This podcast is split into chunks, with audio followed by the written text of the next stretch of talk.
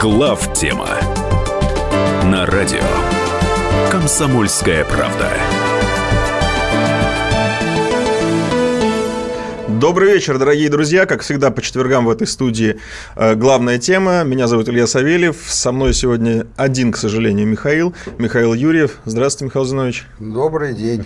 Как-то у вас микрофон не так стоит. Надо его вот, вот так развернуть, как у меня. А, да? вот так вот? Вот, вот так лучше. Точно? Вот. Уважаемые Хорошо. слушатели, я думаю, услышали разницу. И э, Михаил Владимирович Леонтьев, к сожалению, опять по корпоративным соображениям. В Петербурге, на совет директоров. Это уважительная причина. Уважительная причина. Да. Мы как... Наш не коллектив, да, изучил представленные документы и пришел к выводу об их уважительности. Да. Отпустили. Ну что же, хочется сказать, что эта неделя принесла нам просто россыпь громких событий. И одно даже мы зацепили из прошлой недели. Я предлагаю Хотя нет, сначала напомню ваш, э, вам наши контакты 8 9 6 7 200 ровно 9702. Это WhatsApp и Viber. Пожалуйста, пишите туда. Мы ваши сообщения читаем, самые интересные озвучиваем и обсуждаем. А 8 800 200 ровно 9702 – это телефон прямого эфира. В принципе, можно сейчас э, заранее встать в очередь, дозвониться и повисеть. Но думаю, что мы к интерактиву перейдем чуть позже, но перейдем обязательно.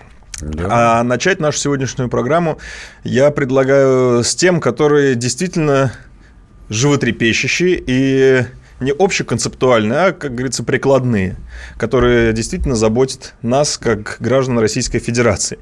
Вот их две. Для тех, кто хочет попутешествовать, и для тех, кто хочет попутешествовать на машине. Почему-то они именно связаны с этим. Я предлагаю начать с автомобилей, а именно – с того, что правительство Российской Федерации приняло решение поддержать инициативу Минфина и повысить в 2018 году акцизы на топливо на 1 рубль. Новость это не новая, это нам досталось еще с позапрошлой, мне кажется, аж недели, но мы так полноценно и плодотворно Нет, не обсуждали. кстати, тогда это была инициатива Минфина, еще неизвестно было, поддержит ли ее правительство. А, да, еще не, не было известно, поддержит ли, но поддержала, поддержала как повышение... да.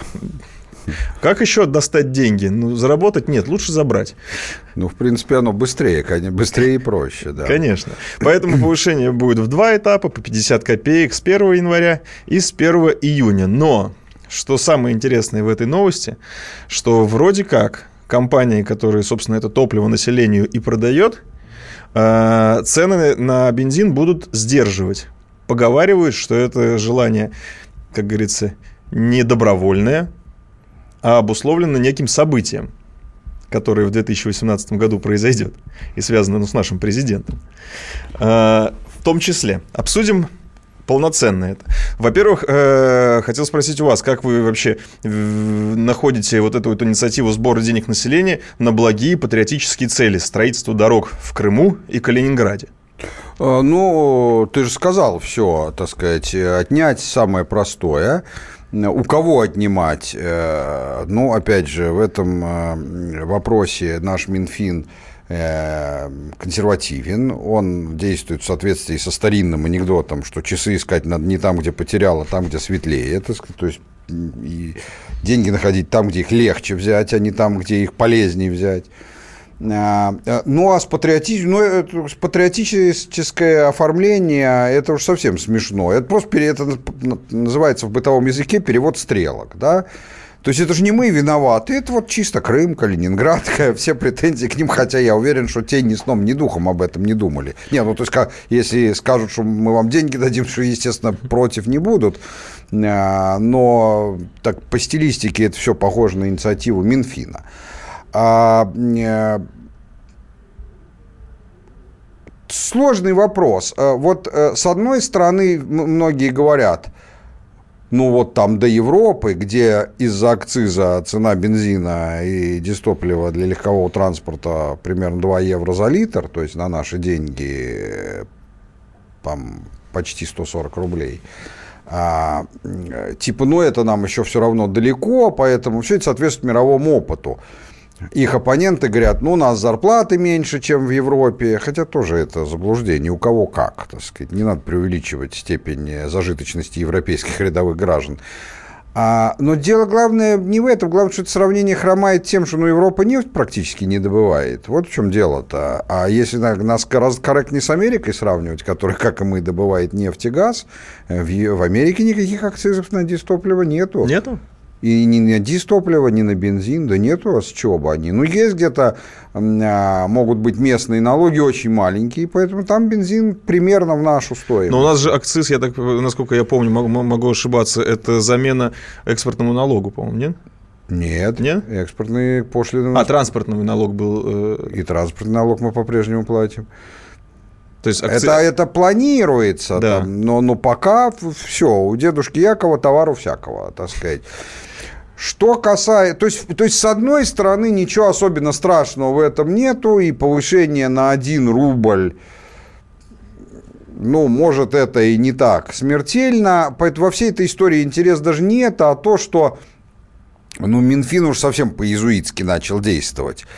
А, с одной стороны, переводит, что это чисто для патриотических целей. Ну, вот, вот исключительно для бедных, для несчастных, так-то мы что? А с другой стороны, зная, что компании перед выборами будут изо всех сил стараться, а, по крайней мере, большие компании, которые известны, цен не повышать. Ну, вопрос о том, правильно ты говоришь, я тоже встречал в интернете, это им, кто говорит, приказал, кто говорил, попросил президент. Да ну, ну я не знаю, но я абсолютно уверен, что никто никого ни о чем не просил, потому что зачем? Но если мы с тобой идем к уважаемому человеку на день рождения, обычно он не будет нас заранее просить, только, ребят, прошу вас, а, значит, к моей жене не приставайте, пожалуйста, мордобой не устраивайте. Да, и квартиру так, не бейте. Да, так сказать, там а, погром не учиняйте. Но это как бы и так очевидно. Зачем об этом говорить? Если мы его реально уважаем, даже не боимся, а если еще и боимся тут вдвойне, мы, как правило, и так между собой, выйдя, скажем, слышь, давай как-то это не налегать, а то, чтобы до беды не дошло. Есть вещи, которые совершенно не обязательно говорить вслух. И вот зная, что они в любом случае будут так себя вести, Минфин думает, а вот мы в этот момент повысим акциз. Они не переложат это на людей, они, будут, они, они предпочтут ужать свои доходы, лишь бы это. Ну, поздравляю, как бы, э, и сообщество, э, значит, э, орден иезуитов, и, и в равной степени автор новеллы «Государь» Никола Макиавелли вполне обрели достойных учеников в лице нашего Минфина, но, в принципе, лучше бы они все-таки, это, конечно, достойно уважения, но лучше бы они занимались своим прямым делом и искали бы таких мер, которые позволили бы, чтобы шерсть на овце быстрее отрастала, а не пытаться ее содрать, как всегда, вместе со шкурой. Мне просто интересно, если они захотят строить э, больницы, они теперь будут по рублю с нас с медобслуживания забирать, да? Э, вот у нас Вимавия обанкротился для того, чтобы создать создать фон, они, значит, по 10 рублей с билета берут. То есть все целевое. На дороге с автомобилистов, ну, на больнице да. с больных, на путешествие с путешественников. Ну да, да. Ты, кстати, абсолютно прав. По идее, это противоречит концепции самой вот изначальной налоговой системы, а, как, как, как концепции. Ее ну, смысл конечно. в усреднении, что на больнице собирают не с тех, кто болеет, а со всех, э, э, в том числе с тех, кто не болеет. Но в равной степени, кто не болеет, зато ездит на машине, но зато собирают на дороге не только с автомобилистов, а из тех, кто не ездит на машине. Конечно. И таким образом вся это, все это бремя, оно усредняется. Но жители Владивостока вряд ли поедут по крымским дорогам на своих машинах. Согласились. Нет, ну главное даже не в этом. Главное в том, что если не усреднять, а зачем тогда? Тогда вообще не будем собирать никаких налогов. Пусть просто все будет платно, и каждый платит за себя. Налоговая система для того и придумана, в частности, чтобы этого не было. Пусть каждый платит своим полицейским, каждый заходит и платит. В 90-х годах очень близко к тому и был. Ну и сейчас мы, давайте уж ну, не кривить сейчас, душой, сейчас тоже недалеко бы, от этого ушли. Ну и жито, а если не да. полностью, то хотя бы частично изжит. Ну хотя вот нефтяники отказываются министрам платить. Даже выносят это в общественное, как то говорится, поле. Да, да, отказываются. И честь им и хвала. Да, да, так сказать, то, видимо, считаешь, что мы государство, и там что из кармана в карман перекладываем. Но есть еще один аспект в этой теме, еще один поворот. После небольшой паузы озвучу его, и мы его, конечно же, обсудим. Нормально.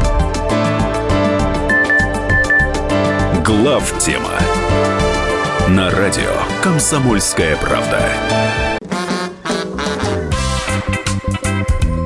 России. Мысли И за рубежом. Да хоть на Луне. Как же ты не дурачина, братец, если у тебя много сантиков, а ты в тюрьму попал. Деньги правят везде. О них говорили, говорят и будут говорить. По будням с 13 часов 5 минут по московскому времени в программе «Личные деньги» на радио «Комсомольская правда».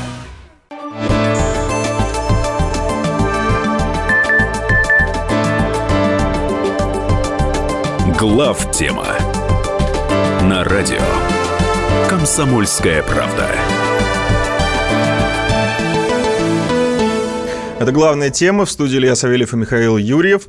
Э, продолжаем разговаривать э, про акцизы на бензин. И еще вот э, в продолжении этой темы для всех любителей бензиновых двигателей передвигаться вообще на четырехколесных наших железных конях. Акцизы – это не самое страшное и не самое больное, что нас ждет впереди. Потому что, смотрите, э, еще одна новость. Впервые с июля 2015 года нефть стоит более 59 долларов за баррель. То есть цен... Но это в пике, сейчас это чуть-чуть отступило. Да, ну то есть э, нефть скаканула. То есть она э, впервые превысила 57 долларов за баррель. А насколько я понимаю, для потребителей рост цен на нефть тоже сказывается. И на бензине она тоже скажется. Это рост цен если она удержится. Вот сколько она должна продержаться, чтобы э, потребитель ощутил это? Ну, это психологический вопрос для тех, кто принимает решение о повышении цены, то есть о нефтепереработчиках, ну, или интегрированных нефтяных компаниях, которые и добытчики, и нефтепереработчики. Ну, я думаю, два месяца продержится, это будет всеми уже сочтено, что это новая реальность и э, новое это. Ну, конечно, это сказывается сам непосредственным образом на цене бензина, потому что из чего? Вот что такое цена бензина? Цена бензина это, – это сумма трех э, факторов. цена нефти, это единственное сырье для производства бензина. Ну, есть еще там антидетонационные добавки, но, во-первых, часть из них из нефти же и делаются, что то незначительно. А, второе – это амортизация капитальной цены самого нефтеперегонного завода. А, ну и в-третьих, прибыль нефтепереработчика, которая небольшая. Это везде в мире низкомаржинальный бизнес. А, ну, нефть, она, нефть, конечно, она основной вклад дает, поэтому, ну, конечно, если нефть там на а, пятую часть на 20% вырастет, ну, и опять это цена все бензина очень... вниз не пойдет. Все это очень патриотично, потому что как для государства, конечно, да, это хорошо, что нефть растет. Для потребителя опять ну, надеемся, что на дороге в, в Крыму и Калининграде тоже что-нибудь копеечка докапнет. А, ну да, ну что ж, тут, тут э, можешь не сомневаться. Ну, ну, как бы, с другой стороны, если вдруг э, удержится нефть на 60, э, в районе 60, это интересный вопрос. Удержится, не удержится, вообще каковы перспективы цен на нефть, то в этом случае граждане почувствуют это очень быстро в положительном смысле. Это то есть приток денег в страну быстро почувствуется. Так же быстро или даже быстрее, как мы почувствовали в предшествующие годы, резкое сокращение притока денег в страну от экспорта нефти. Ну, то есть хоть какая-то движуха начнется, потому что сейчас, на самом деле, многие говорят, что в промышленности, ну, прям стагнация там. Не заказов ну, ты точно нет. высказался. Какая-то начнется. Совсем не такая, какая могла бы начаться, угу. но какая-то, конечно, начнется. А вот это вот повышение на цены на нефть, как по-вашему, это все-таки тренд или это какой-то разовый скачок, там, я не знаю, связанный да чуть ли не с ураганом в Америке. Ну, с ураганом я не очень понимаю. Ну, я сейчас... Да, я понимаю. Да. А, ну, э, во-первых, никто не знает. Никакого однозначного, точного, экспертного, как у нас любят говорить, ответа дать нельзя на это. Так сказать. Никто не ожидал этого, никто не предсказывал. А, поэтому э, трудно сказать. А, есть разные точки зрения.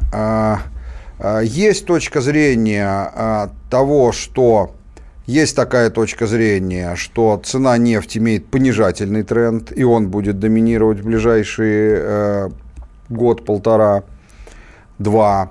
а, за счет того, что вот а, в дальнейшем, а особенно когда закончится действие соглашения вот Саудовской Аравии с ОПЕК и с угу. не входящими в ОПЕК стран, которым Россия участвует об ограничении добычи нефти, то все кинутся в дикую конкурентную борьбу за рынки сбыта, то есть начнут максимальным возможным образом наращивать добычу, а, на уровне низких э, цен.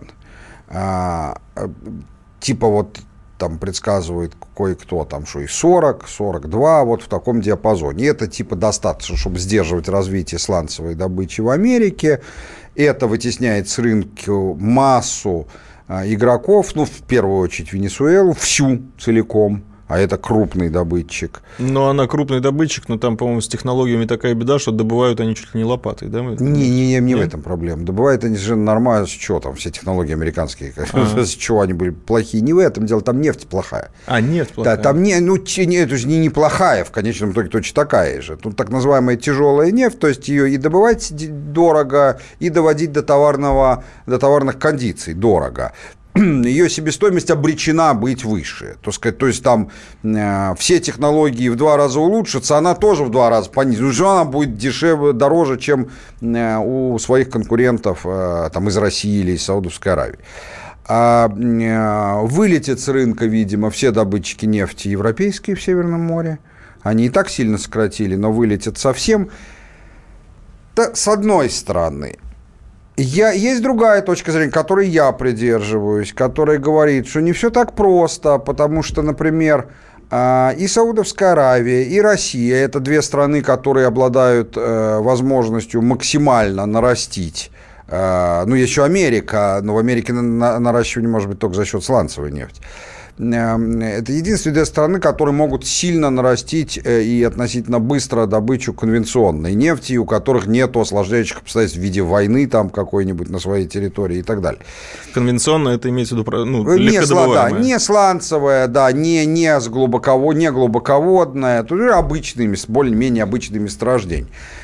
Но и в саудовских пустынях, э, и в северной тундре российской – Э, даже при очень больших инвестициях э, выход на значимые позиции, которые могут, например, полностью заместить Венесуэлу, то есть миллионы баррелей в сутки дополнительные, за год не сделаешь. Это, это, это ну, есть вещи, которые просто требуют времени. А, и это не так долго, как э, может быть строительство газосжижающих заводов, о которых я много раз сказал, но все равно это долго, и даже если у тебя есть деньги, во-первых. Во-вторых, есть такое понятие, как мировые запасы нефти, балансовые, которые регулярно публикуются. Огромную долю мировых запасов нефти а, а, значит, составляет Венесуэла. Да. И более того, Несколько лет назад, э, как раз по мере совершенствования технологий, Международное энергетическое агентство, а вследом за ним и частные геологические аудиторы с наиболее известной, пересмотрели очень сильно в сторону повышения общемировые э, имеющие запасы нефти. Именно за счет Венесуэлы, за счет Но это потому, что научились технологиями добывать тяжелую нефть. Да, ну, если упрощенно сказать, то да. Важно, однако, другое – Запасы нефти – это не технический, как и любого полезного ископаемого, это экономический параметр. То есть имеешь запасы нефти, что в одной стране, что в, в одном месторождении, что в целом в мире на планете Земля, это не то количество, которое технически можно добыть, это то количество, которое можно добыть рентабельно. Mm. Потому что золото можно добывать из морской воды или уран, и а, его там в океане э, неисчислимые миллиарды тонн, но только оно будет в сто раз дороже, чем оно стоит. Поэтому и, и соответственно, э, если эта нефть становится не выгодной к добыче, она из, из баланса исключается.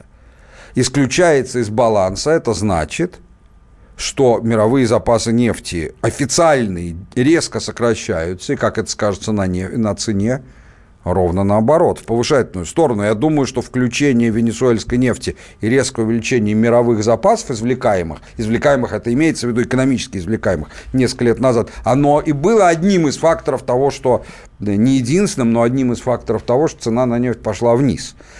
Поэтому я думаю, что ничего такого не будет. А, Я не вижу в мире большого количества месторождений, которых можно очень быстро и относительно а, дешево начать рентабельно добывать такие количества, которые ну, реально будут заметны на мировом рынке. Я повторяю, это ну, очень грубо 1 миллион баррелей в сутки, это процент один, да, так сказать, то есть что там о меньшем говорить. А, Поэтому, то есть это примерно 10% от добычи что саудовской, что российской. Да, Ну, то есть, отвечая Игорю Ивановичу Сечину, который сказал, что вот недавно я в интернете прочитал, что нефть будет э, в следующий год-полтора на уровне 40. Мы, э, вы считаете, что скорее нет? Ну, во-первых, давайте так, ну, э, это же как бы профессиональный разговор, где Абсолютно. могут быть разные точки зрения, так сказать, даже... Ну, не на деньги же спорим, просто И, во-первых, обсуждаем. это даже для людей, придерживающихся разных позиций, это даже не повод перестать уважать друг друга. Сечин, безусловно, как глава одной из крупнейших э, мировых э, нефтяных э, компаний, безусловно, его мнение весомо. А, Но, с другой стороны, надо понимать, что он не может не быть связан и тактическими соображениями, в том смысле, что а, а, он э, дает понять Минфину, что если вы заранее настроились на том, чтобы начать нас обдирать еще больше, чем сейчас, то вы как-то, ну, по крайней мере, не стоите в, нижней, в низкой стойке. Ну, по крайней мере, да, я стою на других позициях. Я считаю, что цена на нефть как минимум падать не будет.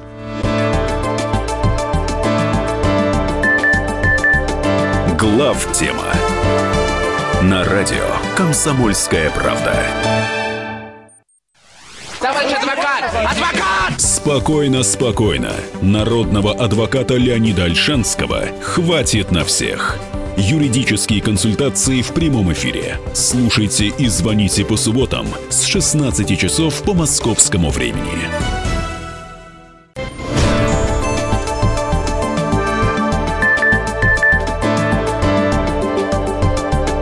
Глав тема на радио Комсомольская правда. Мы продолжаем. Михаил Юрьев, Илья Савельев в студии. Это главная тема. Михаил Владимирович Леонтьев э, в Питере на совете директоров. Вот так вот между делом мы сдали корпоративную встречу Роснефти. Ну, это Да, уважительная они, причина. по-моему, она публичный Публичный, вполне, да? Ну, или не совет, ну, что-то такое, да, так сказать, совершенно официально. Почему-то не могу подключиться к WhatsApp, если техники слышат, пусть подойдут, по- по- посмотрят. А мы продолжаем. Мы поговорили уже о- про автомобили, про бензин, про нефть. Теперь давайте вознесемся в воздух, в который, к сожалению, не все могут подняться. Э, Я говорю про Вимавия и про ту ситуацию, которая там сложилась, конкретную ситуацию внутри, что произошло с конкретной компанией. Я считаю, обсуждать мы здесь не должны. Во-первых, там следствие разберется, как Да, говорит суд президент. решать будет. Суд решать будет, во-первых. А во-вторых, э, ну, это уже хозяйствующий субъект, и это его внутренние проблемы. Тут лучше выявить концепцию, которая, мне кажется, уже становится, к сожалению, таким отрицательным трендом. Потому что действительно все говорят, что малого бизнеса в стране у нас ну, если и нет, а, не нет, а ну, это геройский поступок. Если у тебя есть ИП, и ты его ведешь, ты герой, потому что ты сражаешься сразу со всеми, с конкурентами, Ну с да. государством, с налоговой. Продолжая твое сравнение, э, ты герой либо живой, либо посмертно. Либо посмертно, да. но точно герой. И в историю ты войдешь как герой. Скажет, э, кем был мой дед? Мой дед был индивидуальный предприниматель. И э, это будет звучать гордо. Вот в те самые 2010-2017 года. Средний бизнес тоже весь мучает, скрипит. Но теперь мы смотрим, что и действительно, смотрите, банковский сектор, э, авиация, что там пойдет следом, даже страшно сказать. Но все почему-то частный большой бизнес начал с грохотом рушиться. И президент, уже не скрывая своего негодования, дает публичных, сейчас слово-то подобрать, Люлей. люлей, да, э, членам правительства. э, Хотя, казалось бы, они при чем? Ну, кто-то должен Ну да, быть да, крайним. понятно. На Ну, кого как в анекдоте, так сказать, э, там, а меня за что в троллейбусе? Ну, надо же что-то делать. Что-то делать надо.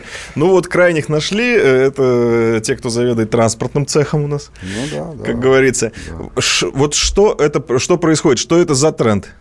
Что это за тренд? Почему большой бизнес начал грохаться просто как э, Ну, в принципе, сервант? это интересная такая у тебя оценка. Я, я наверное, да, можно признать, потому что э, ну, смотрите, в случае с Вимавиа поскольку мы не знаем, гипотетически можно себе, например, представить ситуацию, я не утверждаю, что это так, но можно, может быть так, что там никаких проблем у них не было, а они решили просто украсть часть денег из собственной кассы и свалить. Тем что более, для что России тоже не редкость. Не редкость, не изжита до конца, тем более, что со второй частью свалить, она точно реализована. Поэтому в этом смысле, может быть, и первая реализована. Дорожка протоптана. Да, дорожка протоптана, и потом там типа того, а почему тогда вдруг вот, вот все было чем платить э, за дистопливо, э, в смысле за керосин, э, для, за авиатопливо для самолетов, а теперь нечем, да, рейсы вроде заполненные. Э, Маловероятно, потому что если это нормальный идущий бизнес, то из кассы ты всегда можешь у себя украть гораздо меньше, чем он в целом стоит. Зачем же тебе это нужно? Ты, ты просто... Это какой-то такой странный немножко э, будет э, э, поступок. поступок, да. А, но, тем не менее, повторяю, гипотетически такое себе представить можно. Хотя, например, в случае с Трансайра это точно было не так. Ну, точно было не так, потому что э, никто никуда не, не сваливал, все по сию пору на месте, потеряли огромный бизнес. Э, это точно не так в случае с наиболее э, яркими э, банковскими, скажем так, неудачами последнего времени. Ну, Бинбанк вообще сам пришел сдаваться. Да и Минс, да. Э, ну, Боря, ну, в смысле, я имею в виду открытие, тоже ни от кого не бегал и не бегает, и готовы нести э, свою часть ответственности. Вне, то есть, ну, там нет, это, там точно никаких не просматривается элементов заговора. Значит, дело в другом. Значит, дело действительно похоже в чем-то системном. Э, ну, что я вам могу сказать э, на эту тему? Какие приходят в голову мысли? А можно я вам подкину сначала? Вот то, что Пожалуйста. сегодня сказал президент, да. что если все компании соответствуют критериям государственным, но при этом они рушатся как карточный домик, что же за цена вашим критериям? Пытаюсь я прилично цитировать президента. Ну, это правда. Э, именно как критика, значит, действительно самих министерств и ведомств, что если ты ведешь мониторинг подведомственных тебе компаний с точки зрения того, хорошо ли они себя на плаву чувствуют, то твой мониторинг имеет хоть какой-то смысл только тогда, когда он заранее дает. То есть, если ты говоришь, если ты э, ведешь мониторинг на плаву ли корабли по тому принципу, что если пузыри пошли, то значит утонул, то это, это как бы ты можешь и не вести его, это и без тебя потом разберутся. А желательно, чтобы когда еще можно что-то сделать, э, приходило бы. Но если же теперь говорить в целом, э, ну, давайте так. Э, э, я вычленю один из элементов. Я не утверждаю, что он главный. Э, бесспорным является то, что бесспорным является то, что работать на рынке – на нашем а, стало несоизмеримо тяжелее. Практически на всех рынках. Куда уж а, еще-то? Еще тяжелее стало. До этого нелегко было. Ну как? А, и до этого было нелегко. Но все дело в том, что до этого было нелегко по причинам внеэкономическим. То есть слишком сильное налоговое бремя, слишком большой налогов и сборов. Сами налоги в узком смысле у нас небольшие, вот налоги вместе со сборами у нас высокие. А, а, значит, вне экономическое, административное давление властей, в основном местных, а, поборы со стороны криминала, это все как бы вещи важные для бизнеса, но они не относятся к сфере экономики напрямую. Или, точнее, к экономике часть относится, но не к бизнесу. А сами рынки, рынки были хорошие. То есть народ все покупал, мел как сумасшедший, так сказать. То есть ты понимал, что физически-то заработать можно. А, просто мало чего тебе останется из этого после того, как налетят. Там один с, на тебя одного с сошкой налетят семеро с ложкой. Но на рынках работать было можно. А вот когда обрушилась цена на нефть, то и сузились рынки, и вот выяснилось, ну не выяснилось, это и заранее было понятно, что на падающем или стагнирующем рынке работать, конечно, сильно тяжелее. Это само по себе везде так, такова циклическая природа капитализма. А, Я помню, в прошлом году был очень яркий доклад, последний, потому что он после этого ушел в отставку, многолетнего главы General Electric Джека Имельта, который к тому же был председателем совета по бизнесу при президенте Обаме много лет, значит, который сказал, что, ну, друзья, ну, это с нефтью, это же не первый кризис на нашей памяти. Я помню прекрасно, как во время предыдущего циклического кризиса мы за предыдущий до него год продали в Америке 400 турбин, а, значит, для самолетов, а, и они же используются в маленьких электростанциях практически без переделок, а на следующий год 4.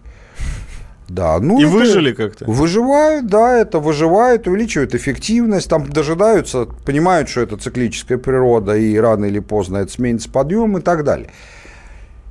Так вот, одно из, один из факторов, которых я обещал сказать, э, он такой, не знаю, насколько велик его вклад, но я уверен, что очень велик. И мы, главное, вот мы с тобой, с э, э, Мишей, с э, Толей еще Кузичевым, э, э, говорили об этом ну, на протяжении многих-многих лет, что если бизнес-элита, которая выбилась в люди уже, вот она состоялась, и от нее в большой степени зависит, по крайней мере, в крупном и среднем бизнесе ситуация, если она выбилась не по критериям того, кто лучше умеет работать на, рынком, на рынках, а по каким-то даже объективным, но другим критериям, то ты должен быть готов, что на рынке она умеет работать плохо.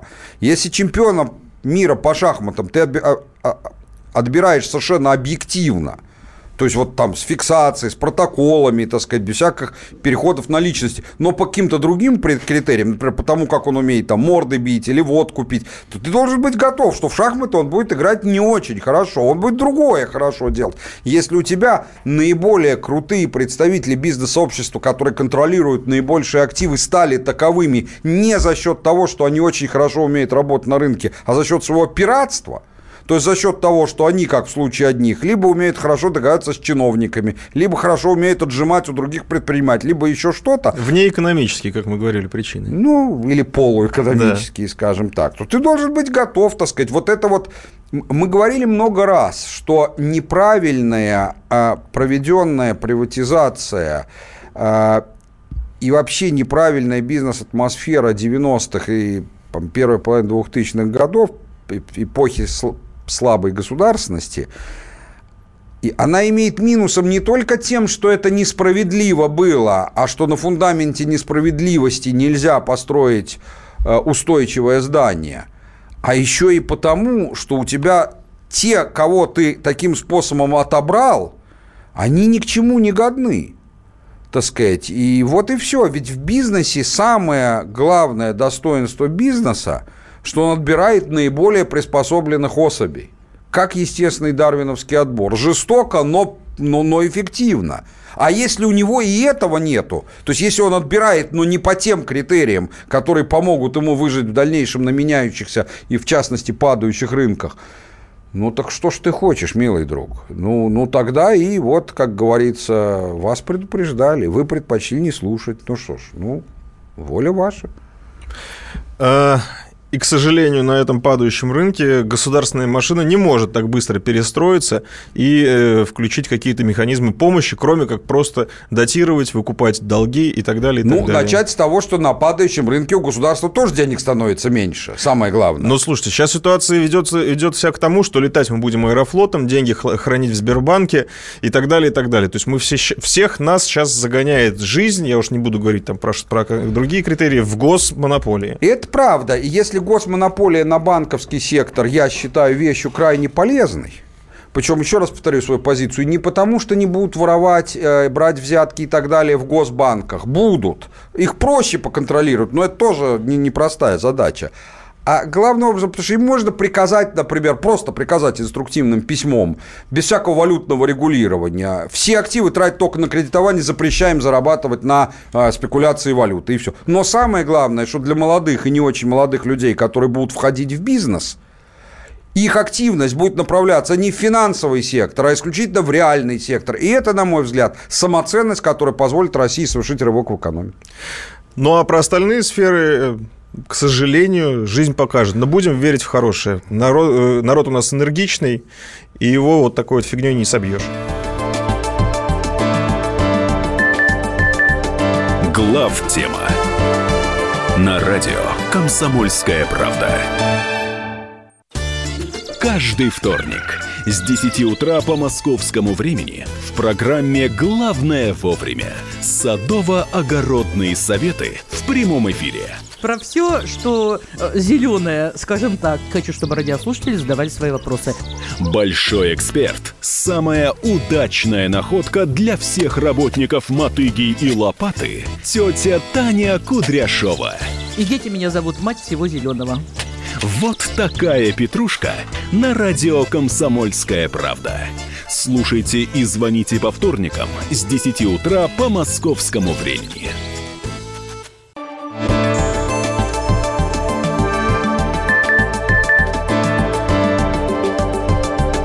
Глав тема на радио «Комсомольская правда». Я предлагаю с, с вами пообщаться, уважаемые слушатели. Кстати, напоминаю, в студии Илья Савельев и Михаил Юрьев. И у нас есть звонки. Для тех, кто хочет еще подключиться, вот эту часть программы до конца часа мы посвятим вам. 8 800 200 ровно 9702. Это телефон прямого эфира, а у нас на связи Дмитрий. Дмитрий, здравствуйте. Да, здравствуйте. Откуда Здравствуйте. дозвонились, Дмитрий? Из Москвы. Из Москвы. Слушаем ваш вопрос. Вопрос следующий. Возвращаясь к вопросу о банках. Почему бы не разделить банки на, инвести- на инвестиционные и коммерческие, как в свое время в США? Я вам Это- больше скажу. В США это просто неоднократно было. Сначала при Рузвельте их разделили, запретив одним э, заниматься сферой других, а потом, э, я напоминаю вам, вот не скажу сейчас то ли при Буше, то ли при Обаме, это было частично отменено. Сейчас собираются опять разделить. Да, соответственно, вопрос. При этом изменить сущность. Э, Сейчас же есть такое понятие, как ин- инвестбанк. Но вот изменить сущность. То есть сейчас инвестбанк организует привлечение капитала, консультирует, оказывает брокерские услуги. Вот. Законодательно их разделить таким образом, чтобы коммерческие получили разрешение на те же виды деятельности, что и сейчас, а инвестиционным будет разрешено только инвестиции в реальный сектор. Соответственно, для этих банков э, будут разные ставки рефинансирования. А, Инвестбанки должны будут получать деньги на значительно лучших условиях. Вот, и приравнять выход инвестбанка на финансовый рынок к воровству. Вот, и разницу между ставками для инвестбанка и коммерческого банка держать на таком уровне, чтобы банкам было выгодно идти э, в рынок кредитования реального сектора. Насколько это реально возможно? А вы прям, у вас прям продуманная стратегия даже. Да, но я, я со стратегией категорически не согласен. Мне кажется, что она происходит из-за того, что вы не до конца понимаете, что такое инвестбанк. Э, Инвестбанк – это вовсе не банк, который э, дает деньги в, на- в том или ином виде или организует деньги для предприятия э, для его хозяйственной деятельности. И это не так. Инвестбанк – это банк, который работает с фондовым рынком. А, В первую очередь основной вид активности для инвестбанка – это м, э, сбор средств для андеррайтинга, то есть для гарантированного выкупа, размещения с гарантированным выкупом акций при первичном или вторичном размещении на бирже, то есть IPO или SPO, а, или это банк, который организовывает синдицированный облигационный выпуск. То есть это банки, которые обслуживают даже не столько сами предприятия, сколько они обслуживают фондовый рынок. А, Преференции, которые вы предлагаете дать инвестиционным банкам, а, если называть словом инвестиционный банк то, что им называется как бы по факту, а не то, что вы в это вкладываете, э, можно в том случае, если автор э, или авторы этой такой концепции считают, что фондовый рынок надо всячески развивать. Я лично отношусь к тем людям, которые считают, что фондовый рынок давно стал пузырем во всем мире. Он, особенно в Соединенных Штатах, он не практически, не скажу совсем, ну, на, на 95% не выполняет тех функций, э, ради которых он исторически создавался не кем-то, а сам собой.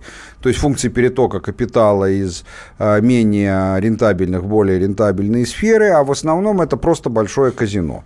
То есть возможность для населения и организации легально, так сказать, э, и как бы не совсем на волю случая, а якобы с учетом ваших, вы, вы же себя считаете очень умным, то есть не вы лично, а там игрок, с учетом ума, как бы, так сказать, это называется по-английски skilled games, то есть э, э, игры, которые, где есть элемент случая, ну, как там, проферанс, ну, где и от умения зависит тоже не меньше. Вот. Я считаю, что это пузырь. Я считаю, что если Россия хочет на этом э, вираже истории на рыночной основе догнать, а то и обойти западные страны, то одним из главных компонентов этого должно быть, что оно не должно повторять ошибку и не создавать у себя пузырь, уж по крайней мере не способствовать тому, чтобы он создавался из фондового рынка. Если же продолжить вашу мысль и говорить о том, что э, не про инвестиционные банки как юридический термин, а ввести новый термин, то есть банки, которые, так сказать, занимаются только исключительно там, инвестиционной или полуинвестиционной деятельностью. Ну, это можно обдумывать, это легко сделать и в пределах одного банка.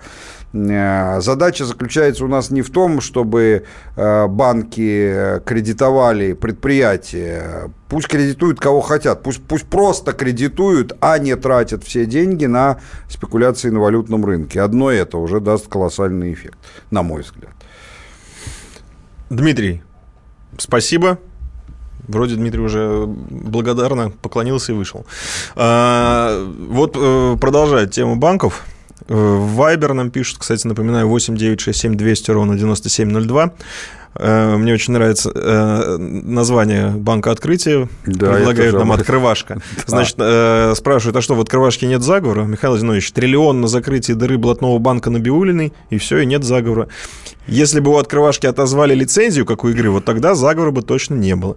Есть мнение, что вся банковская система Российской Федерации большой пузырь кредитования.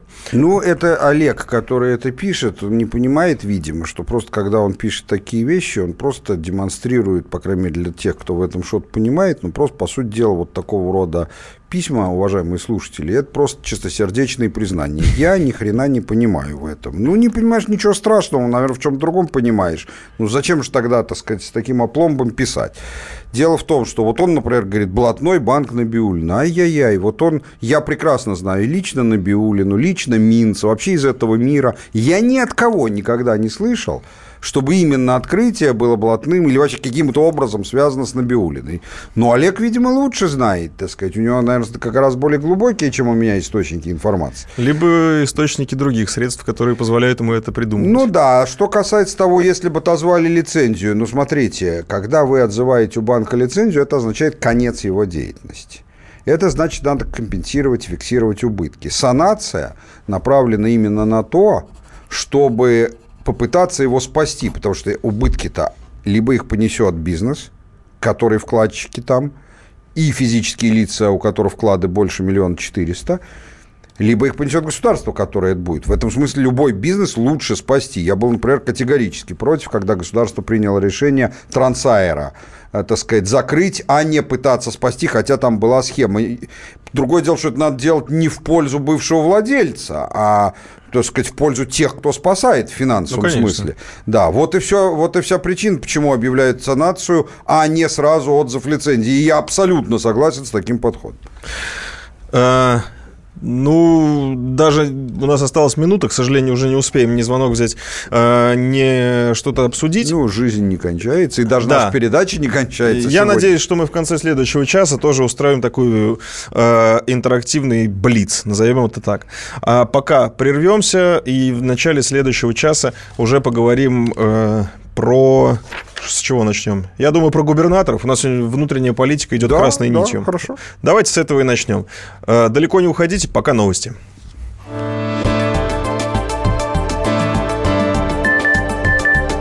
Глав тема на радио Комсомольская правда. Товарищи солдаты и офицеры российской армии. Полковник Баронец разрешает обратиться. Звоните и задавайте накопившиеся вопросы. Угроза НАТО, жилье для военнослужащих и перевооружение России. Обо всем этом Виктор Баранец знает лучше других. Программу «Военный ревю» слушайте по будням с 5 вечера по московскому времени.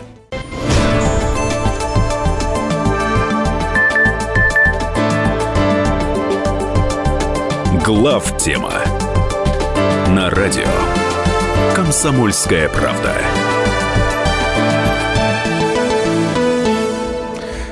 Это главная тема в студии Михаил Юрьев и Илья Савельев. Продолжаем обсуждать э, события прошедшей недели.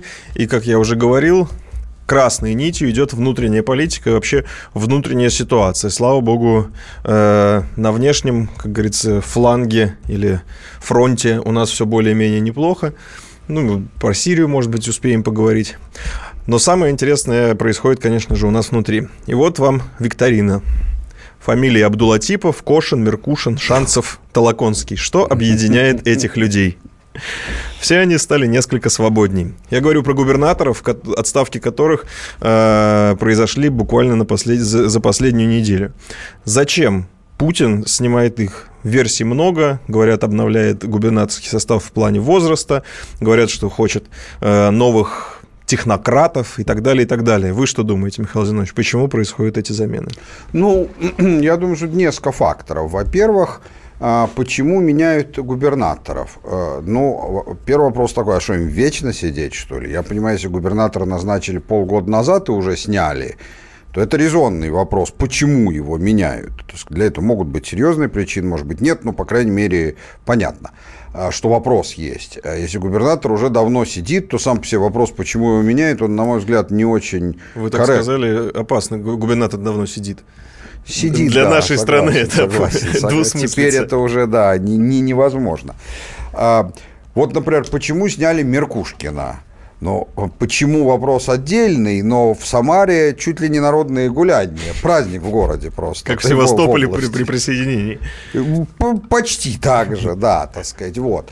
Ни про одного из губернаторов, которых сняли, нельзя сказать, вот, вот, допустим, такой частной беседе ни у кого не возникает вопрос, слушай, но этого-то почему, он же из лучших.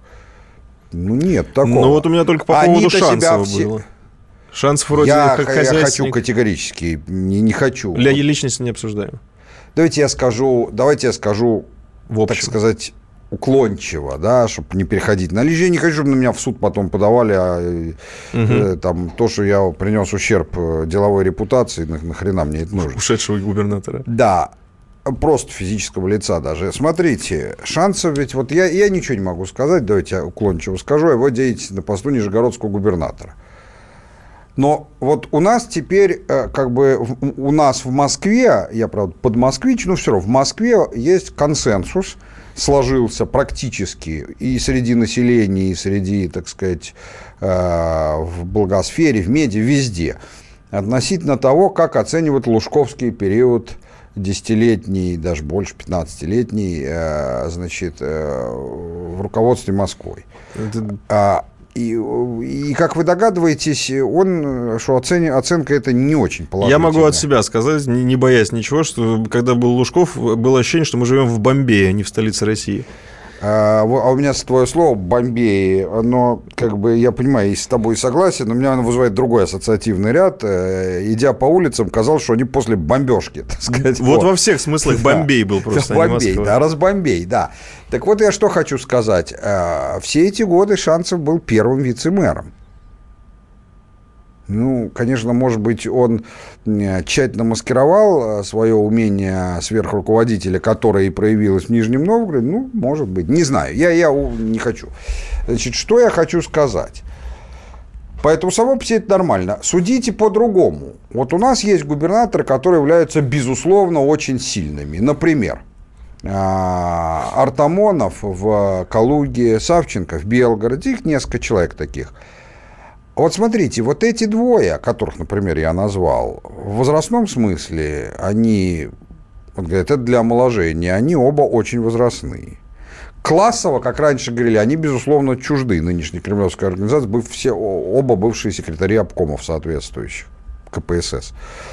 Кто не знает, напоминаю, что значит областной комитет Коммунистической партии Советского Союза. Тем не менее, никаких идей, чтобы их менять, нету. Больше того, они сами беседовали с, с президентом говоря о том, что, ну, как бы мы секрет вечной молодости не открыли. Может, при... нас тоже омолодим? Придется уходить, да, но хоте... он говорит, а вы как мыслите? Говорит, ну, хорошо бы, конечно, э, мы бы подготовили преемников, а вы бы на них посмотрели, не тоже даже автоматически соглашались для обеспечения какой-то преемственности. Давайте, у вас все хорошо, нет вопросов. Но эти области явно, ну вот в, в Дагестане, ну вот как сказать вам, вот есть уровень, который был в Чечне до умиротворения, да, там уровень гражданской войны, вооруженных, так сказать, столкновений. А вот следующий, ну, в мягкую сторону, вот, вот, вот, или там, не доходя до этого, предыдущая ситуация в Дагестане практически имеет место. То есть нестабильная. Ну, какая там стабильная? Там кланы со своими гвардиями незаконными. В этом смысле удивляться, почему отстранили губернатора, ну, полноте, друзья. Ну, как-то, да. Вот. Ну, это, кстати, вот преемнику я вообще не позавидую, преемнику Абдулатипова. А я нормально, туда же собирают стать, по крайней мере, если верить средствам массовой информации, э, первого зама э, Росгвардии. Да. Э, Мелика, он наполовину лезгин. Это один из крупных дагестанских народов. То есть в этом смысле никто не будет да. жаловаться, что русский. Причем, может, и на русского не стали бы жаловаться, но в том смысле, что решили, ну так, пусть все будет соблюдено.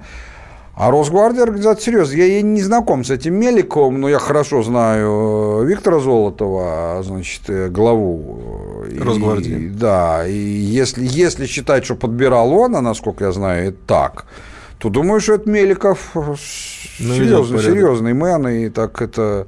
Ну, потому что разводить Я, наоборот, думаю, что я, я, я вот не позавидую кланам. Если а, вот пред... так здесь? Да. Ну, и, это очень приятно. И Росгвардия поможет своему-то, так сказать. Поэтому... Вот. Поэтому в этом смысле, э, в этом смысле э, нормальный процесс. А, а с другой стороны, ну ведь это же совершенно очевидно. Президент готовит бульон. Вот тот бульон, как бы тот пул, из которого можно будет потом отбирать, неважно каким способом отбирать, реального ли всенародного обсуждения, что маловероятно, я, как вы знаете, противник демократии, я считаю, что больше сейчас население просто не способно, да ее не очень это интересует. Или лично отобрать, или еще как, ну, было бы из кого отбирать, так сказать, кто годен, кто нет. Так сказать, в этом смысле, когда говорят, что ставят молодых технократ, да, так и нужно, ставят, посмотрят, у кого-то получится, у кого-то не получится, у кого-то средний получится. Ну вот, например, до этого многие говорили, что там вот готовят в качестве преемника чуть ли не самому президенту, там, тульского губернатора Дюмина. Э, готовят, не готовят, не знаю. Тоже слышал, что готовят, но это, это что решит президент, что никто не знает. Возникает другой вопрос. Ну, если готовят там президенту, или, может, для премьера, не знаю, возникает вопрос. Но он был там сначала в, в службе безопасности президент, потом первым заместителем министра обороны, где особенно отличился за счет того, что создал, создал спецвойска, по сути дела. Возникает вопрос.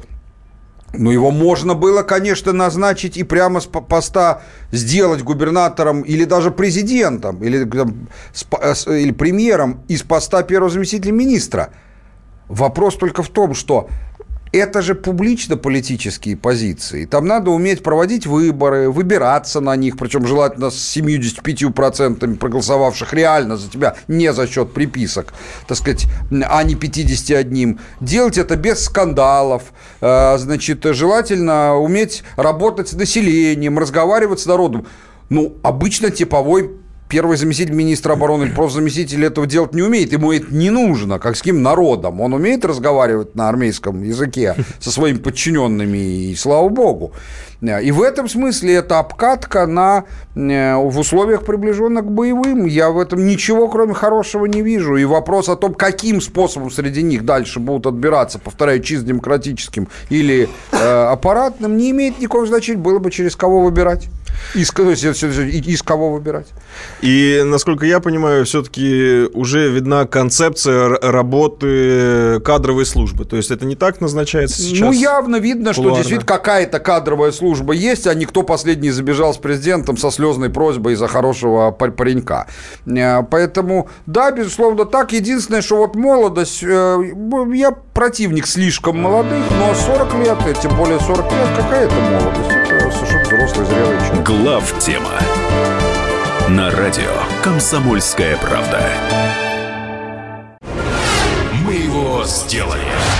Скорее качай мобильное приложение «Комсомольская правда» для iOS. Фото, видео, статьи и прямой радиоэфир.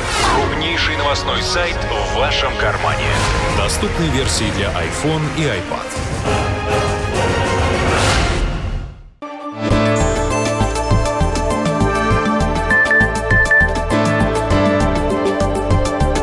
Глав тема на радио Комсомольская правда.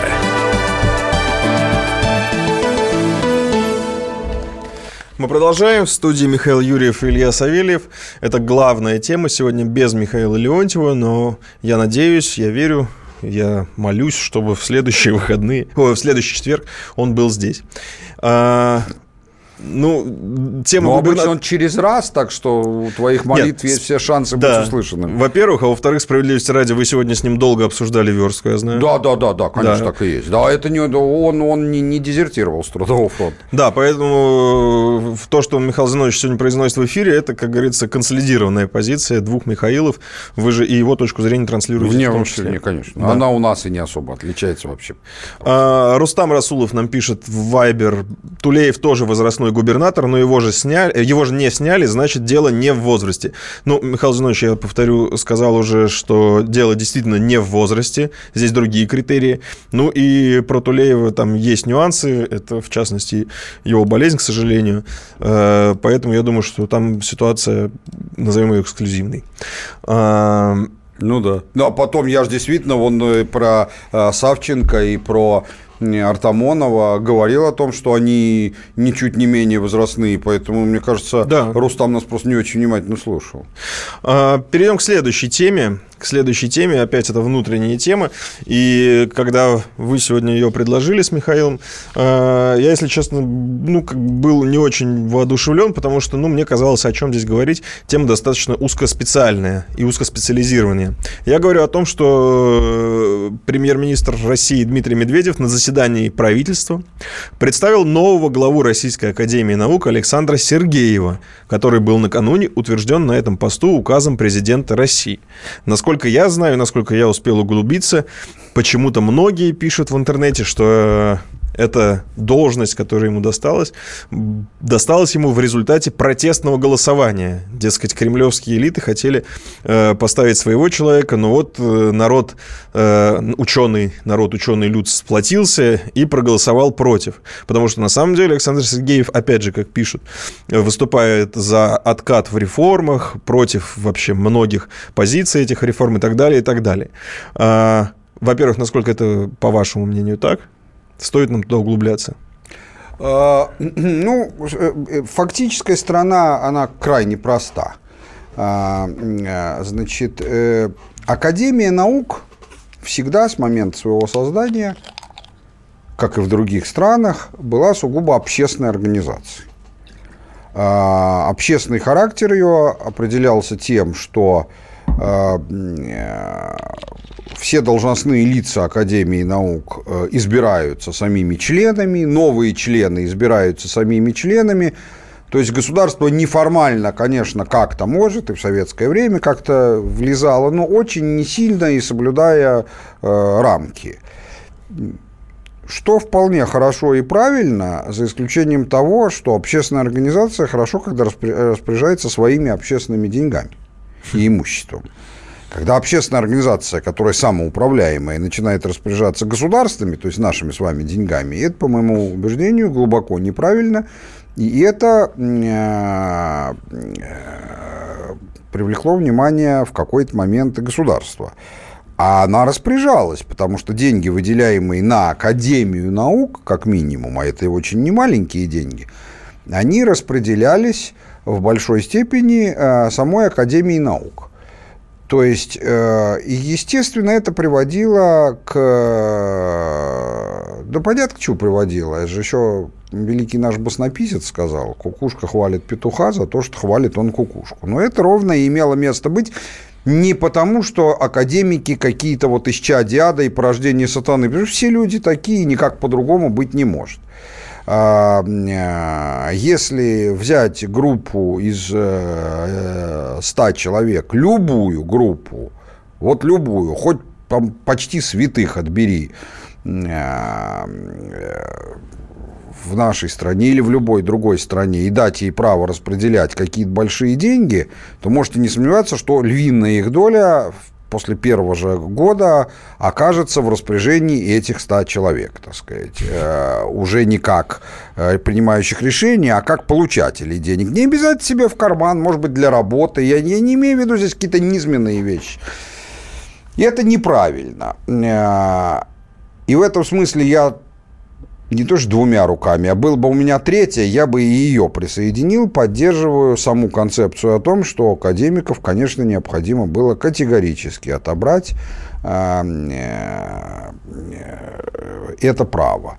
Больше того, когда академики э, говорили, что вот в советское время это все лицемерие, потому что наша фундаментальная наука, Академия наук, я напоминаю, только ею занимается, она в советское время, если называть вещи своими именами, она была не убогой, это не уровень Зимбабве, безусловно, но она очень сильно, ну, то есть э, очень сильно отставала э, от э, передовых западных стран, в первую очередь от Америки. Еще раз, я... в советское время очень наука сильно, сильно отставала, потому что это, это на самом деле... Фундаментальная, еще раз повторюсь, фундаментальная. Да, фундаментальная. Есть прикладная наука, создание конкретного сверхзвукового бомбардировщика. Угу. Но это, это дальше вопрос терминологии. Можно считать это наукой, можно считать это инженерией, техникой. И это, это не важно. Я сейчас говорю о фундаментальной науке. То есть наука, которая исследует законы развития Э, вселенной, материи, Вселенной. Да. Ну, ну, квантовые. Да, но это в естественной науке, а общественные закономерности развития общества. Ну, я просто хотел на этом сакцентировать внимание, чтобы этот стереотип, который есть, несколько развеялся. Да, да, Академия много говорить о том, а где от вас практический выхлоп, его там впрямую и не должно быть. Не потому, что его не должно быть, а потому что те, кто занимается практическим выхлопом, они в других ведомствах должны находиться. Если они находятся внутри Академии, это на самом деле неправильно. Но суть не в этом. Э, суть заключается в том, что да, у нас были нобелевские лауреаты, но их было очень мало э, по сравнению с теми же американцами. И даже если считать, что половина американских получить свои нобелевские премии несправедливо, то даже вторая половина все равно была многократно больше при примерно равном тогда населении и при сравнимом размере экономики, ну, там, в полтора-два раза отличающемся от нашего. Поэтому говорить о каких-то фантастических успехах э, российской фундаментальной науки – это просто обман народа, который не может сам, не имеет мнения на эту тему. И это даже если говорить про физику, где мы были на передовых позициях, всегда на передовых, ну, по сравнению с другими науками в биологии, то есть в науках о жизни, как сейчас в Америке говорят, ну, мы отставали гораздо сильнее и вообще никогда в жизни не приближались ни, одни, ни работами ни одной лаборатории близко к э, Первому мировому уровню. Поэтому, безусловно, эту реформу надо было делать. Но дальше, как говорил мой покойный руководитель Виктор Степанович Черномырдин, хотели как лучше, а получилось как всегда. Реформу сделали такую и так, что лечение оказалось не сильно лучше, а ученые, такие как новый президент Академии наук Сергеев, считают, что и хуже болезни. И как-то вот э, возразить ему я не могу, так сказать. Э, э, похоже на то, да, действительно. То есть а... это было не протестное голосование, а скорее адекватное? Нет, это было протестное голосование протестное? не только и не столько против этой реформы. Дело в том, что, ну, зачем это скрывать? Есть э, э, Михаил Валентинович Ковальчук, член-корреспондент, который э, э, глава э, Курчатовского научного центра атомной энергии, человек очень близкий к нашему президенту, и к тому же брат Юрия Валентиновича Ковальчука, одного из э, наших олигархов путинского призыва. Так сказать. Я не имею в виду ничего ни плохого, ни хорошего, я с ним никогда практически не пересекался, своего мнения не имею. Но ну, важно, что это люди, так сказать, не без влияния в, в, в, сказать, вне научной сфере, и когда говорят о протестном голосовании, имеют в виду, что те пытались провести своих кандидатов, а научный люд их не поддержал. В том числе и по вопросу, э, ну, это совпало с вопросом отношений к вот этой реформе. Вот канва. Все это нас интересует крайне мало, да. потому что, так сказать, э, для нас важно, что вопрос как вообще управлять наукой, он действительно вопрос очень серьезный. А, то есть я еще раз повторяю, давать людям, которые сами себя выбирают, э, право распоряжаться государственными деньгами, я считаю, что все, после этого надо распускать государство и, и расходиться по домам. Тем более в той сфере, в которой государство проконтролировать ничего толком вообще не может. Очень правильно говоришь, да, так сказать, вот когда речь идет о создании новых образцов оружия, можно сказать, ну мы просто посмотрим там на испытаниях, а здесь что ты проконтролируешь? Ну, да. А... Вселенная расширяется. Ну, Или можно не только да, да. кивнуть, сказать, ну, хорошо. Да, там а, одни считают, что есть расталкивающее поле фи, другие считают, что нету. Ну. Очень странно было бы, если бы президент имел бы свою точку зрения на эту тему и сказал, я знаю, как правильно. Поэтому, э, значит, э, вопрос этот, э, я думаю, что мы можем еще поговорить в следующей, так да? сказать, после, после перерыва на эту тему. А, в любом случае важно, что вопрос этот однозначно назрел, но как его решать, это, это интересная проблема. Ну, давайте обсудим после небольшой паузы. Вот, казалось бы, узкоспециализированная тема, а как интересно развернулась. Прервемся ненадолго, и потом вернемся. Что ж говорить.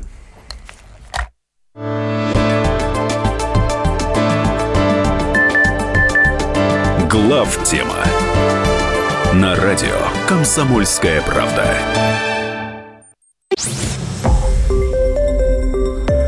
Радио Комсомольская правда.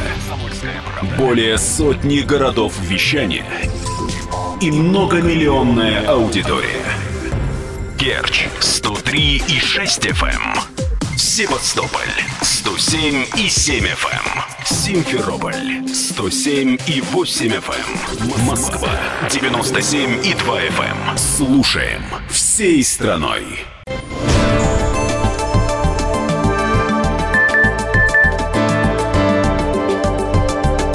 Глав тема на радио Комсомольская правда.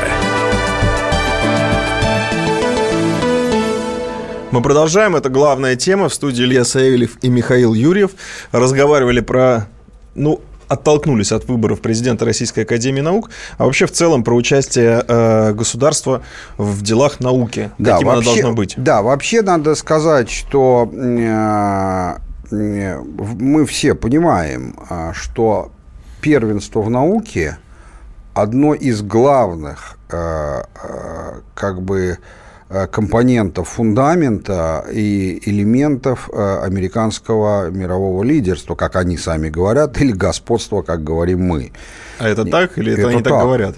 Нет, ну, вот, например... Они называют это лидер. Нет, они сами, ну да, конечно, это очень важно. Нет, ну если вот, например, наш российский ученый докажет, что Вселенная расширяется, допустим, ну я сейчас условно говорю, вот как это может это сказаться? Это так так считается. Смотри, ну, да. смотри э, э, как это скажется?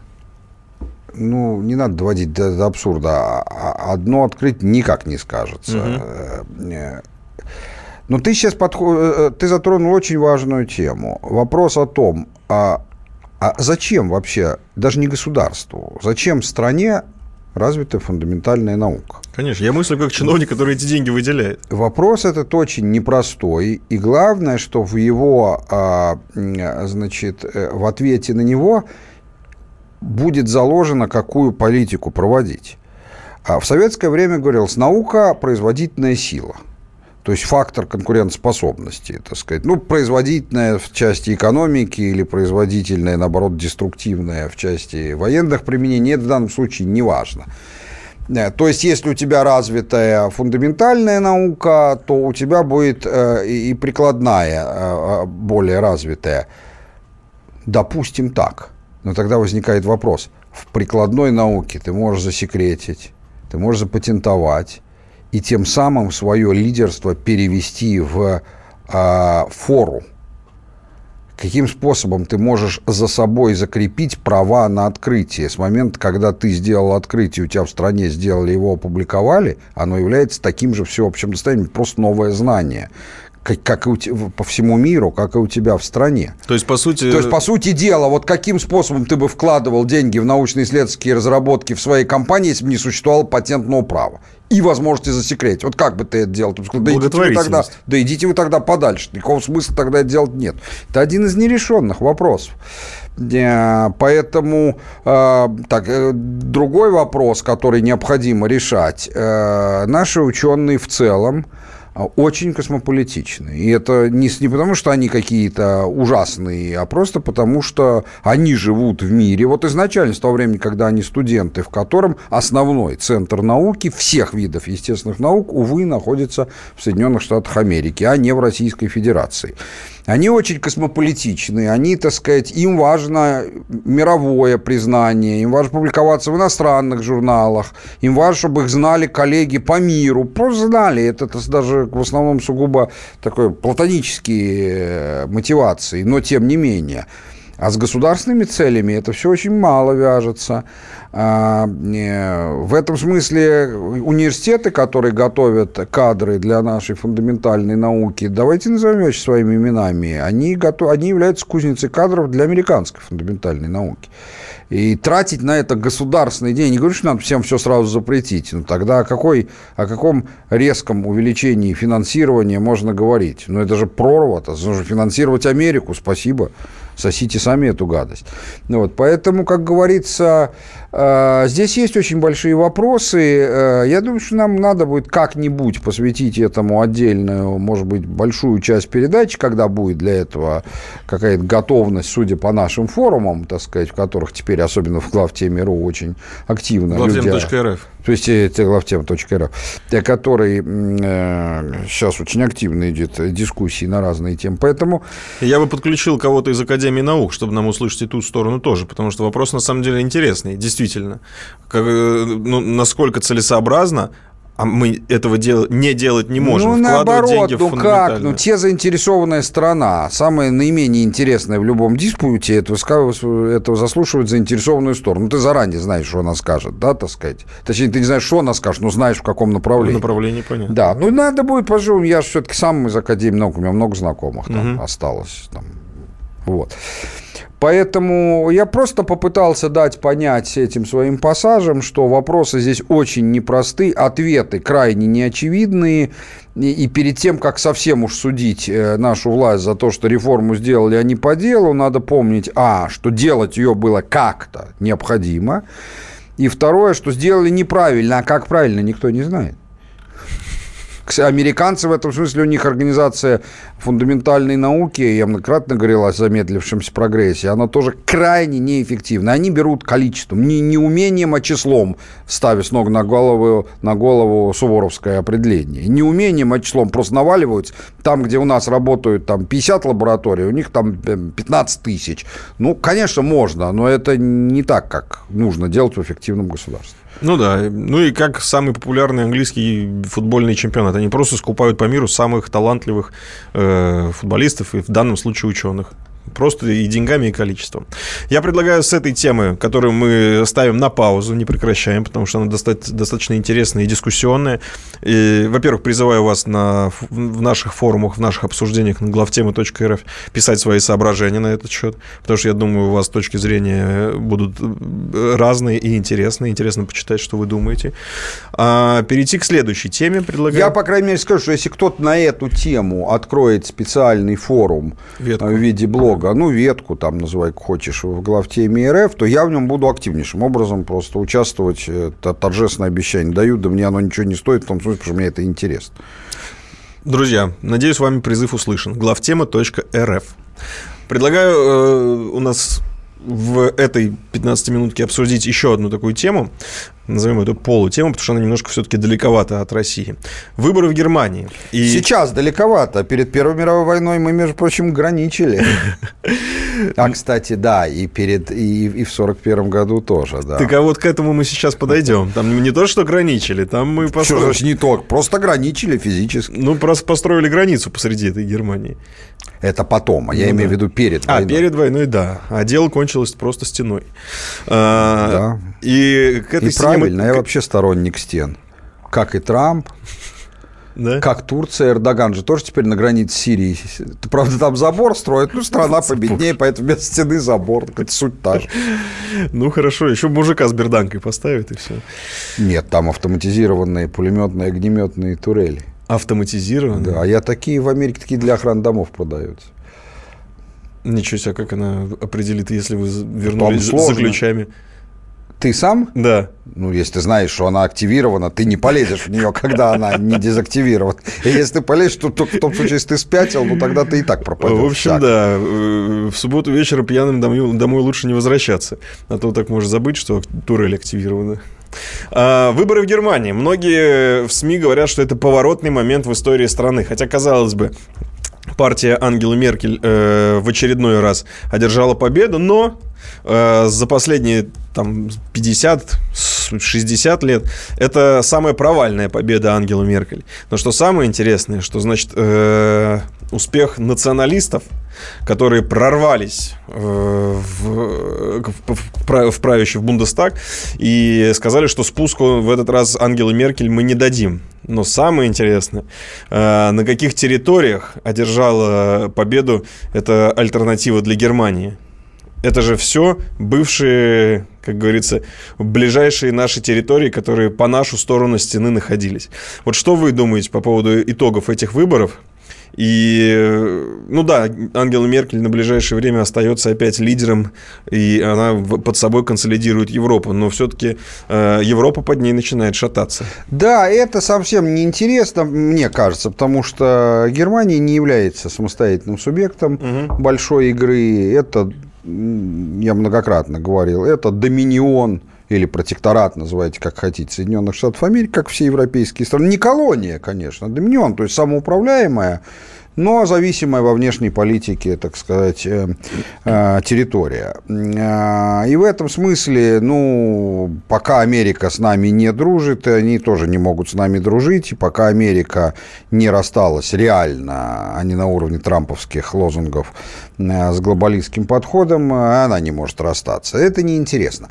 А, Но вот то, что резко растет, пусть и не до уровня формальной победы, по- настрой против этого интересно. И, конечно, очень интересно действительно то, что на территории бывшей ГДР э, результаты альтернативы для Германии и социалистов, то есть бывших коммунистов ГДРовских, они намного выше, чем в целом по Германии. Почему это интересно?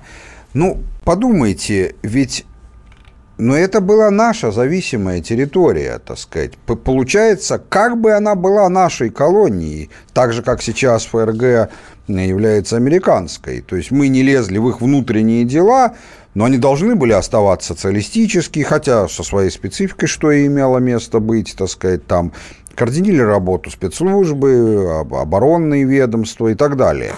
Они должны были бы нас, тем более они проиграли нам в, в- в Великой Отечественной войне. Мы стояли на их территории, мы изнасиловали миллион немок, или кто там, сколько там эти либералы э, Мерзота-то пишет там. Ну да, это, Да. это не заявление, это кавычки, Да, уважаемые слушатели. да, да, там изнасиловали миллион или миллиард немок, причем изнасиловали именно там, в Западной Германии-то мы не стояли, всех, кого изнасиловали, изнасиловали только на территории будущей тогда еще ГДР. А, И изнасиловали в кавычках, не имеет все значения. Важно, что они бы должны нас ненавидеть гораздо в большей степени, чем э, Украина или Прибалтика. А они не просто голосуют против мира, там же у них основная повестка, одной из основных именно для альтернативы для Германии, именно в ГДР было, да и социалистов, было категорическое прекращение санкций и, и восстановление отношений дружелюбной с Россией. Вот это вот крайне удивительно. Почему? Ну почему там нету ненависти, как хотя должна бы быть по всему здравому смыслу, а на Украине, где ее не должно было бы быть по здравому смыслу, по крайней мере в центральной Украине, хрен бы уж с ней, с западной, так сказать, с этими рагулями, она есть. У вас есть ответ на этот вопрос? У меня есть только предположение. Давайте тогда это будет тизером на следующую часть. Просто я не хочу вас прерывать. У нас Разные сейчас будет... нации имеют разное качество человеческого материала. Сдали всю интригу, Михаил Зинович. А, а тут, к сожалению, больше ничего не придумаешь. Ну, друзья, э, значит, в следующей части поговорим уже о следующей теме. А тут просто больше не о чем Да? говорить. Да. А хотя нет, давайте в следующей части это будет интерактив. Давайте, Да, да. под конец часа. 8 Да. 800 200 ровно 9702. Друзья, у нас сейчас будет пауза. Дозванивайтесь на любую тему свободную. Э, Пожалуйста, ждем вас.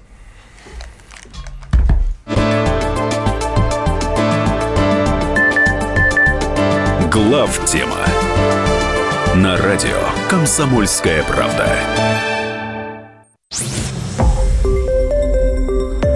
Радио Комсомольская правда. Более сотни городов вещания и многомиллионная аудитория.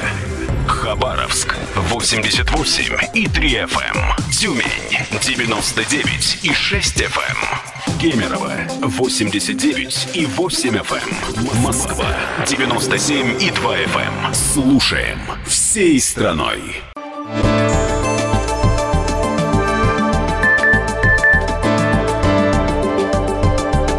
Глав тема на радио Комсомольская правда.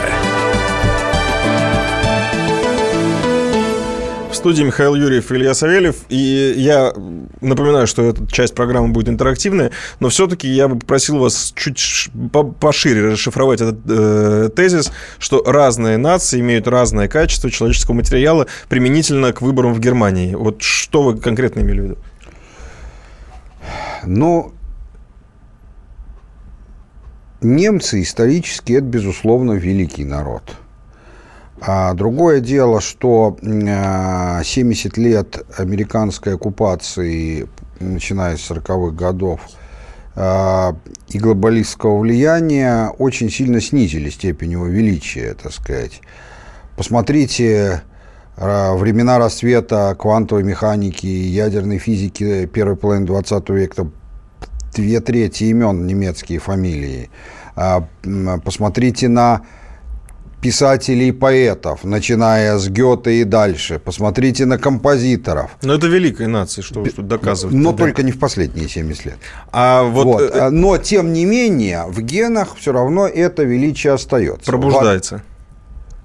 Вот, видимо, как-то остается. Вот у нас же тоже вот деморализация там 90-х годов, казалось бы, что ничего от величия русской нации не осталось. Оказывается, это где-то в глубине живет. Мы еще пока не знаем, по каким механизмам, но видим точно, что это существует. В отличие от некоторых других наций, не хочу, чтобы меня в экстремисты записали, которые никогда не были великими и, наверное, никогда не будут. Э, И в этом смысле, э, э, как бы даже несмотря на это, вот у- это величие проявляется и вот в такой вот в очень серьезной, в сопротивляемость чужим влиянием и так далее. То есть с немцами бы вместе идти по жизни. Да, у западной части очень, да и у большой части восточной очень сильно мозги загажены, так сказать, враждебными, э, враждебной пропагандой. Но, видимо, вот все-таки их можно исправить и не буду оригинален, но э, это многократно, это было долгое время одна из целей э, таких э, стратегических э, российской внешнеполитики еще в царское время. Но, видимо, исторически, если мы в исторической перспективе станем союзниками с немцами, это, это будет хорошо и правильно. И Третью империю. Вспомним, там тоже об этом написано. Э, Ну что же, как и обещали, давайте звоночки. Александр, здравствуйте. Я в эфире. Да, Да. Александр, давайте у нас такой будет блиц. Вы быстрый вопрос, мы вам быстрый ответ, чтобы побольше народу могло поговорить. А, Ну, у меня просто один вопрос такой интересный. Я вам звонил, я друг Дмитрия Демушкина. В России сейчас а, очень сильно как бы задавливаются правые партии, прямо на корню. То есть мы создавали ДПНИ против иммиграции, партия «Русские».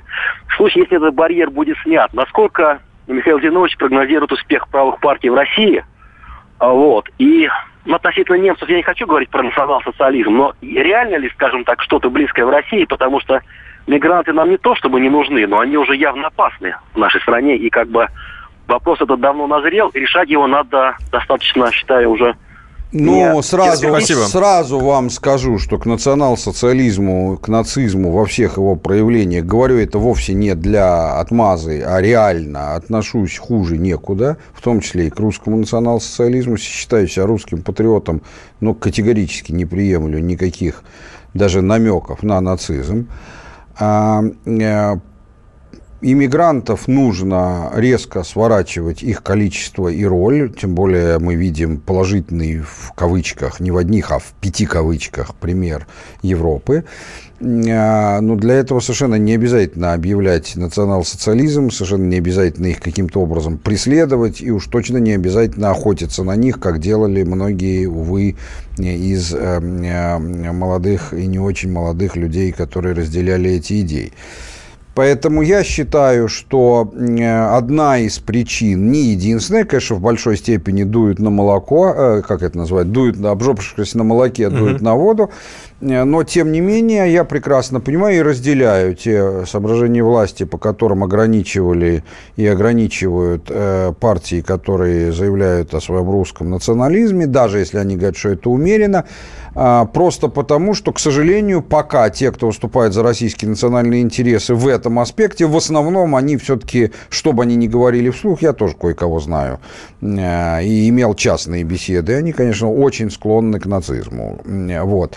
Я думаю, что партии, которые стоят на базе национальных интересов, но не этнических, э, они в России обречены на успех, э, а то, что ну, я говорю про успех исторический. Успех на выборах меня, как противника демократии, вообще мало интересует. Я даже думать на эту тему не очень хочу.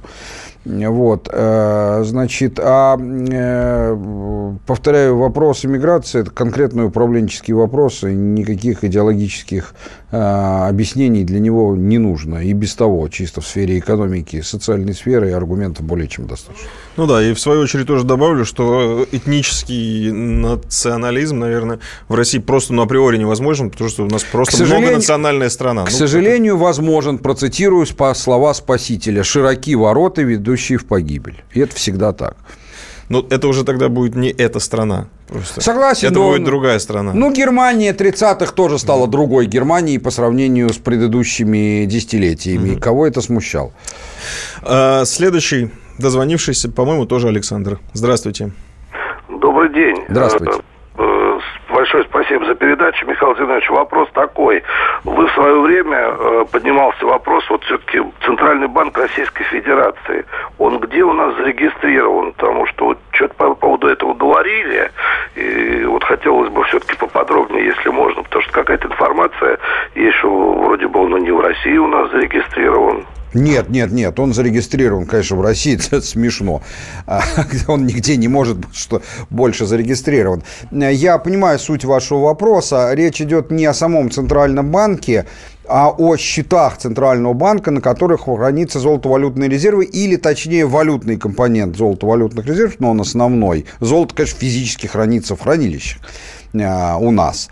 А, действительно, все доллары – находятся на корсчетах Bank of York, э, а все евро находятся на корсчетах ЦБ э, в Франкфурте. Но это не измена. У нас и измены достаточно, но это не измена. Просто ну, такова технология функционирования современной системы. Доллары ни у кого, даже у ближайшего союзника, даже у Великобритании не могут находиться, потому что доллары – это запись на корсчете в американском банке. В этом смысле у любого центрального или нецентрального банка в мире, у которого есть рубли безналичные, они тоже все являются не более чем записью на корсчету ЦБ в Москве. Вот. А, но другое дело, что я с вами соглашусь, э, что это все равно уязвимость, а, потому что а, ну хорошо, по-другому быть не может. Но это нисколько не помешает в случае обострения американцам взять и заморозить. Временно, конечно, а, вплоть до восстановления у нас демократии и прав геев. А, но нет ничего более постоянного, чем временное. Поэтому я сторонник того, чтобы э, как можно сильнее снижать долю э, валютной компоненты в наших резервах. Но это и делается. У нас золото уже 1800 тонн. И, по-моему, э, ну, в первой тройке по золотовалютным запасам. Да, и, э, но это по, по золотовалютно. По золотым мы вместе с Китаем являемся странами с наиболее быстро растущим, собственно, золотым запасом. Он продолжает расти, так что это и делает. Так что, по крайней мере, в этом смысле мы можем спать спокойно. Дорогие друзья, спасибо, что сегодня в очередной раз были с, вами, с нами. Прощаемся до следующего четверга. До Хорошей свидания. недели. Глав тема на радио Комсомольская правда. Будьте всегда в курсе событий. Установите на свой смартфон приложение «Радио Комсомольская правда». Слушайте в любой точке мира. Актуальные новости, эксклюзивные интервью, профессиональные комментарии. Доступны версии для iOS и Android. «Радио Комсомольская правда». В вашем мобильном.